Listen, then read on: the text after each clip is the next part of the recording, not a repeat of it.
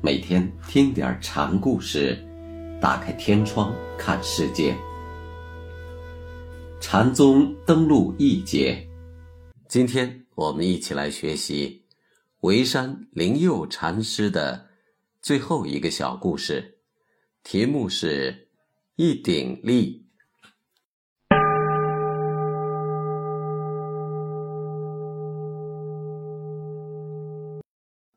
沩山问仰山说：“当今的事且不说，古来的事你怎么理解？”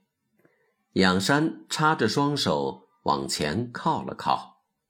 沩山说：“这是现在的事，古来的事怎么说呢？”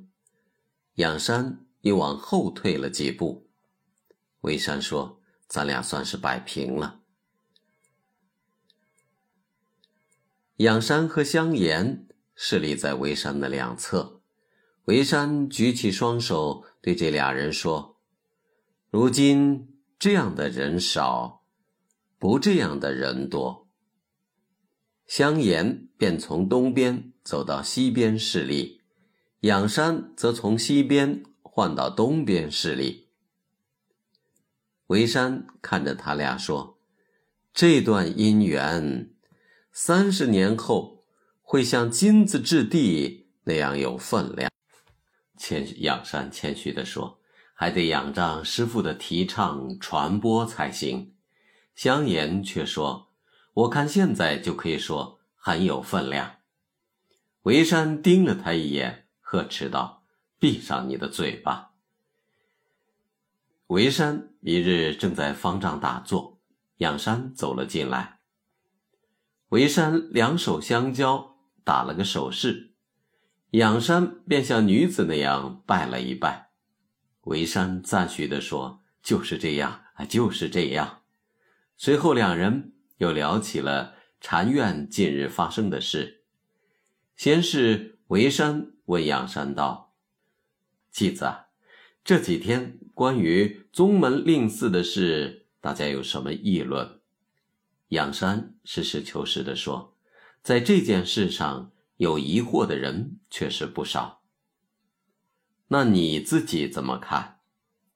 慧寂只管困了睡觉，清醒时坐禅，对这个问题没有什么想法。”维山赞赏地说：“做到你这步也不容易呀。”又有一次，香严和仰山都在旁边侍立。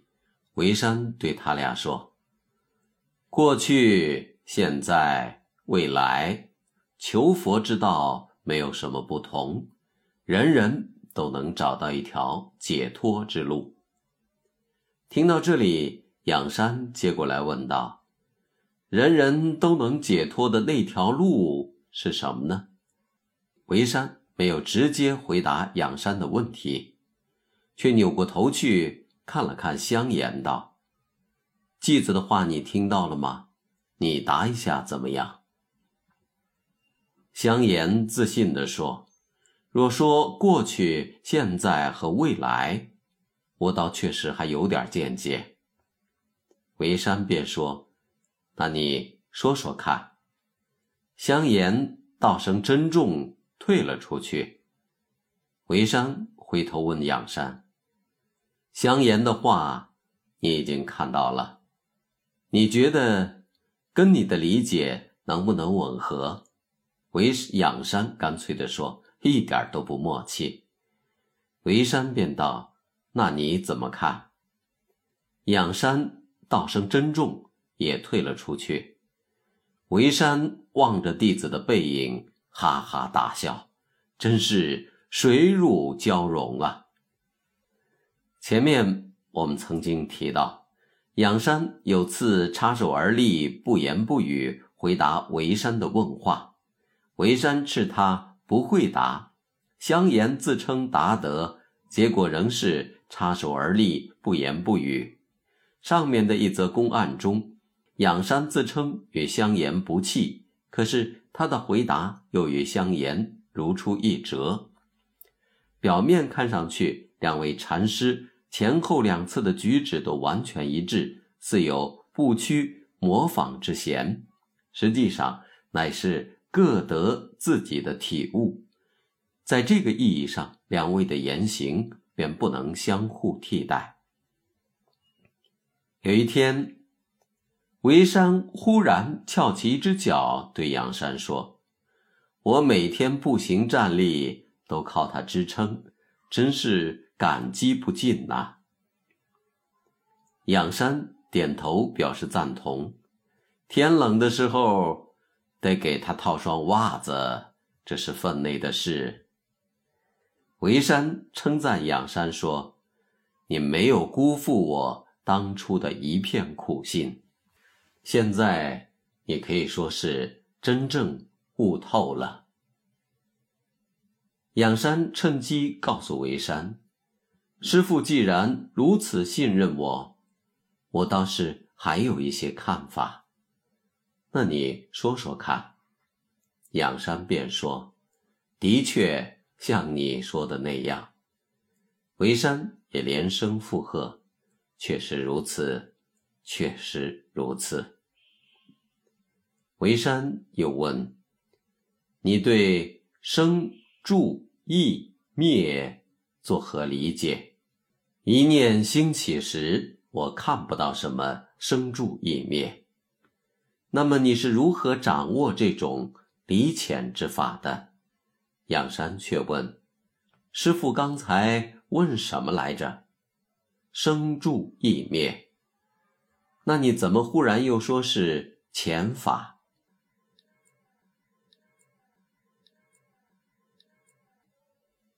维山又问仰山。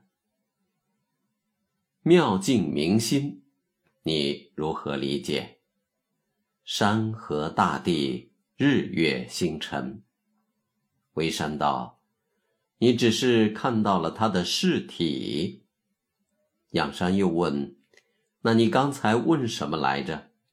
我问的是妙境明心呢。那你又把它叫做事体，这合适吗？微山。连连点头，的确如此，的确如此。另有一次，石霜禅师门下有两位禅客前来拜访，这两人傲气十足，声称这个地方根本没有一个人懂禅。后来大伙儿在一起普请搬柴，仰山见那两位禅客躲在一边休息，便抢了一捆柴。走到他们跟前，问道：“你们还有什么可说的吗？”那两人无言以对。